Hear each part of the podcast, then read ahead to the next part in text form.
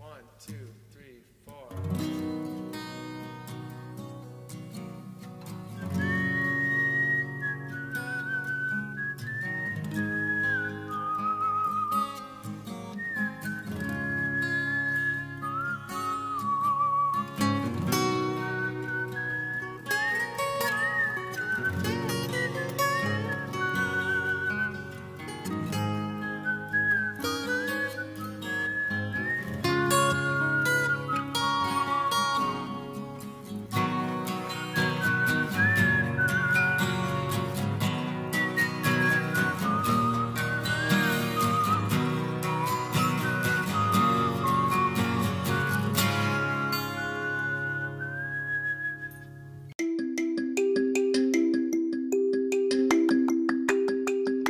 Alô, você, meu querido amigo, irmão, familiar, confrade, meu companheiro e minha companheira.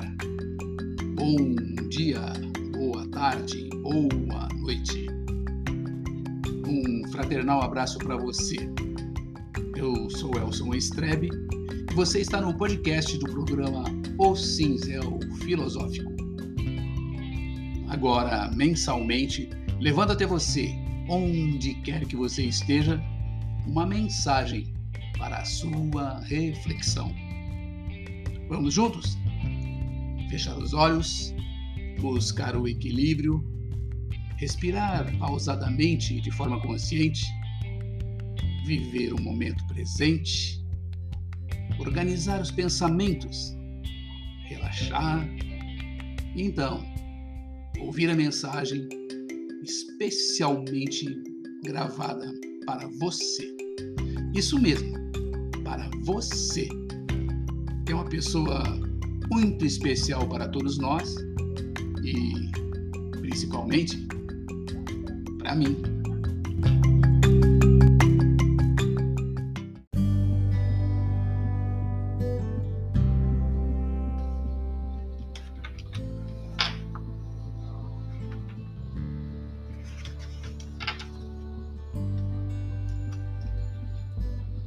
A dualidade do encontro e da despedida. No mês de fevereiro de 2022, nós fomos protagonistas de uma cena em família, onde nós três estávamos num momento de despedida. Eu, a Maurina, uma despedida da Marcela, que estava indo morar em São Paulo em razão da faculdade de medicina.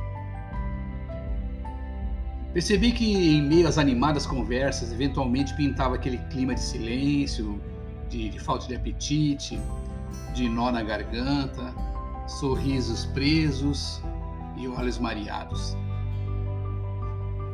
Fiquei pensando sobre esse sentimento que mexe com as pessoas das mais variadas formas. Uns ficam nos lugares somente de corpo presente pois os pensamentos com certeza viajam em velocidades incríveis, a ponto de nem prestarem atenção no assunto que está na volta. Outros tentam ser fortes, pois não se permitem expor seus sentimentos, suas sensibilidades e suas angústias.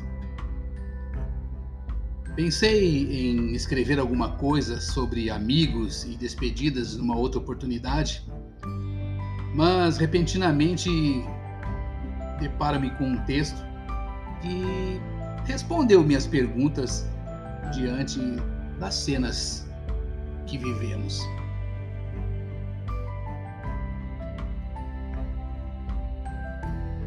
Que ninguém fique triste perante uma despedida.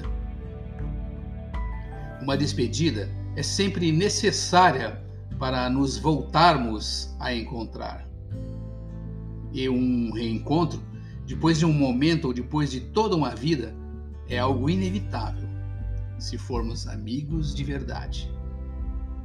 Cada vez que nos despedimos de alguém que nos é querido, faz-se noite no nosso coração, e sempre que um encontro acontece, de novo se faz dia.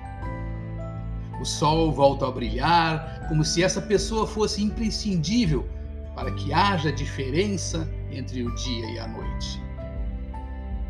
É na agonia de uma despedida, quando forçosamente este momento acontece, é nesse instante que percebemos a profundidade dos nossos sentimentos e o valor de uma amizade.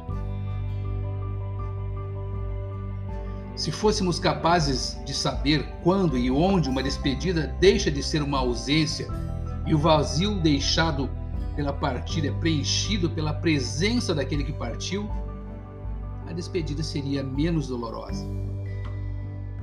Assimilaríamos a emoção da despedida não como um fim, mas sim como o princípio do desejado reencontro.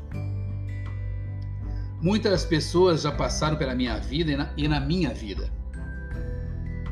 Algumas cruzaram-se comigo e nunca mais soube delas, ou porque a vida não nos permitiu estreitar laços, ou porque simplesmente pouco se manifestou em comum para que de novo nos cruzássemos. Outras, poucas devo acrescentar, a que o destino existe e partindo do princípio que cada um de nós tem o seu traçado, quis o dito que cruzassem a minha vida e na minha vida ficassem. Essas são aquelas, muito mais que meros seres humanos com quem tive o privilégio de partilhar momentos, sentimentos, sorrisos e lágrimas. São aquelas que entram no meu coração e aí permanecerão são elas, os meus amigos. Não me despeço dos meus amigos porque, na realidade, ainda que na sua ausência física, eles estarão eternamente comigo. As recordações constroem um caminho que chega até ao meu coração e permite-me que eu o sinta. Os meus amigos sempre muito perto de mim, mesmo que na realidade estejamos distantes. Nunca deixo que as pessoas que me são queridas partam. Levo-as comigo onde quer que vá, no meu pensamento. Paro e penso. Realmente, logo após uma despedida, há uma estrada imaginária com muitas curvas e muitas paradas. Nelas nos separamos, nelas nos reencontraremos, nela nos reencontraremos e nessa mesma estrada observaremos mais uma dualidade: a ida e a volta. Quem traça este caminho é o destino, que insiste em separar e aproximar pessoas de acordo com a sua vontade. Agora me diz aí, não ficou mais fácil entender e as despedidas não ficaram mais leves? É, meus amigos, Coincidência ou não, eu estou terminando este áudio e me deparo com uma imagem no computador de um avião cujo nome deste avião estava escrito no lado de fora da cabine com as palavras Coração Azul. Fiquei olhando para aquela foto de pessoas se encontrando, se despedindo e pensei: Imagine quantos encontros, reencontros e despedidas estariam acontecendo ou vão acontecer neste exato momento? E eu, inserido nesse contexto, estou pensando agora nos amigos e as pessoas bacanas que fazem parte da minha vida e num abraço apertado que vou receber e que vou dar àqueles que vou encontrar nas próximas horas. Sabe por quê, meus amigos? Afinal, o melhor lugar do mundo, onde é? O melhor lugar do mundo é dentro de um abraço. Fica aqui mais um texto de minha autoria para a reflexão sobre as amizades, sobre a distância e sobre o amor entre as pessoas Embora sejamos amigos, não importa as distâncias, sempre seremos amigos. E quando nos encontrarmos, o melhor lugar do mundo será dentro daquele abraço. Fique também com J Quest, cantando para nós o mesmo tema, dentro de um abraço. Valeu! Até o próximo episódio.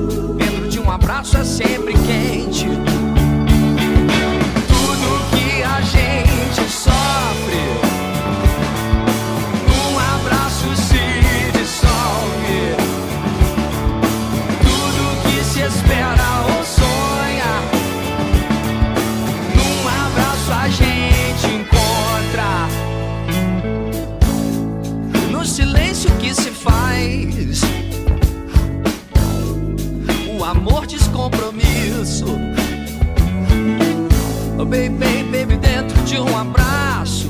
É. Tudo mais já está dito. O melhor lugar do mundo é aqui. É dentro de um abraço. Procura que não mais se ouve tic-tac dos relógios. Se faltar a luz, fica tudo ainda melhor. O rosto contra o peito, teus corpos no amasso. Os corações batendo juntos em descompasso.